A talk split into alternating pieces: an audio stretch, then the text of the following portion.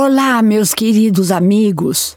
Bem-vindo, bem-vinda a mais um episódio do podcast Praticando o Bem Viver.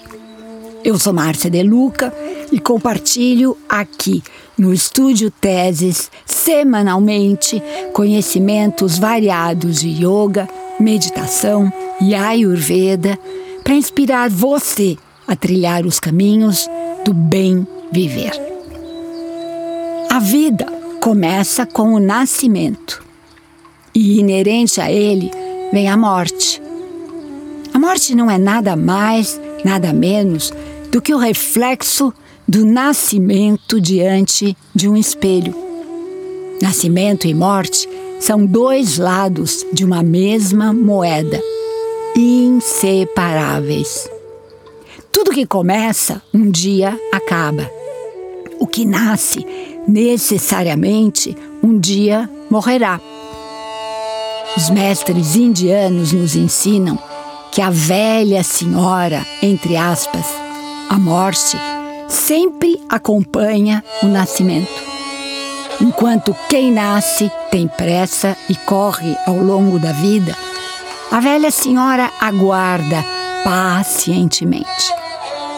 A velha senhora é pacienciosa e ela diz sempre: Ok, deixe que ele ou ela tenha pressa. Até que um dia ela, a senhora, diz: Chega de brincar, chegou a sua hora.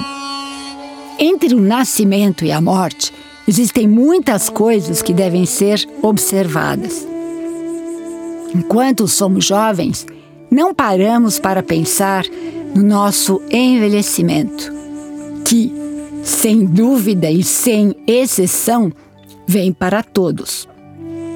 Com o tempo, nosso cabelo vai ficando branco, perdemos a capacidade auditiva e visual, nossa agilidade diminui, as juntas começam a se enfraquecer e um sem fim de problemas. Ninguém absolutamente ninguém é poupado.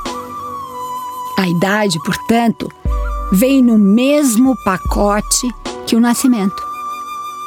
Quando somos jovens, não pensamos que a idade e a morte um dia nos pedirão para entrar em nossas vidas. E mais, entrarão em nossas vidas. Delicadamente, de repente, do nada, mas inexoravelmente. Ninguém escapa. Encontraremos também outras limitações ao longo da vida, como doença, dor, sofrimento. Vamos chamá-los de sombras em nossas vidas.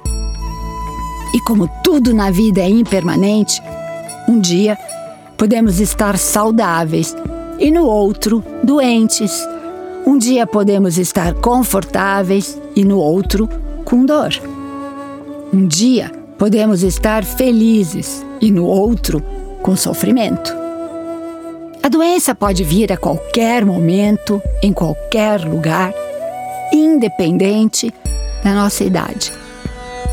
Mesmo sendo precavidos, Sentiremos dores por vários motivos ao longo da nossa existência. A dor pode vir também através de desequilíbrios mentais, uma dor interna.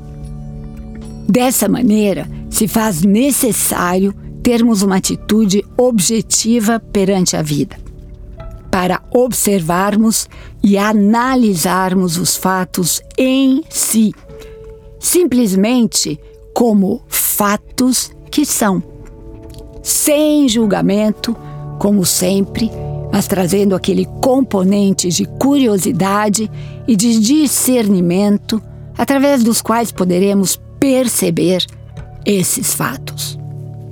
Essa atitude objetiva perante a vida deve ser permanente, contínua, para que possamos entender a realidade tal como ela é.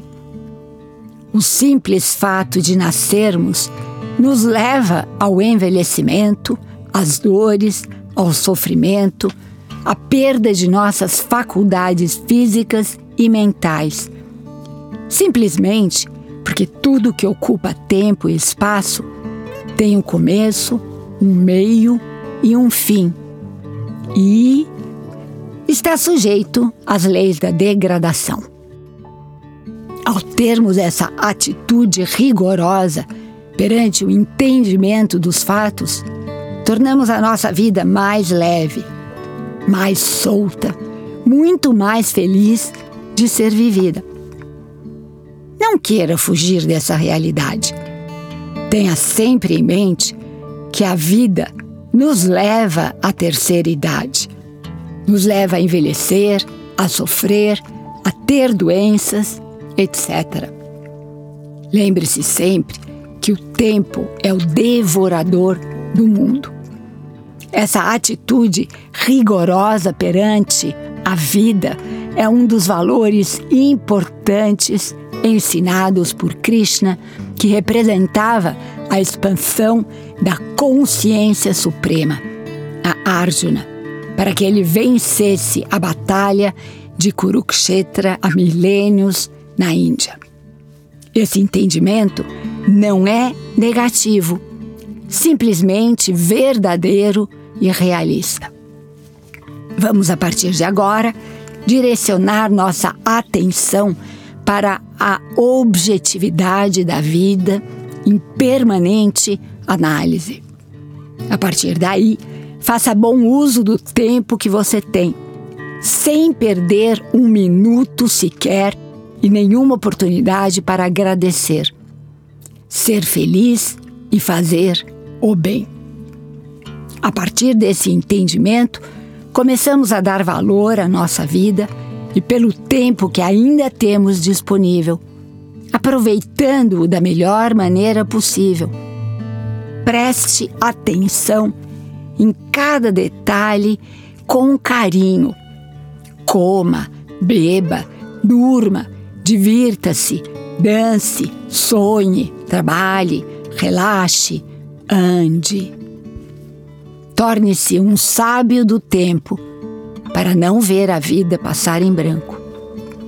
E aqui me despeço com a saudação indiana: o ser que habita em mim reverencia o ser que habita em você. Namaskar.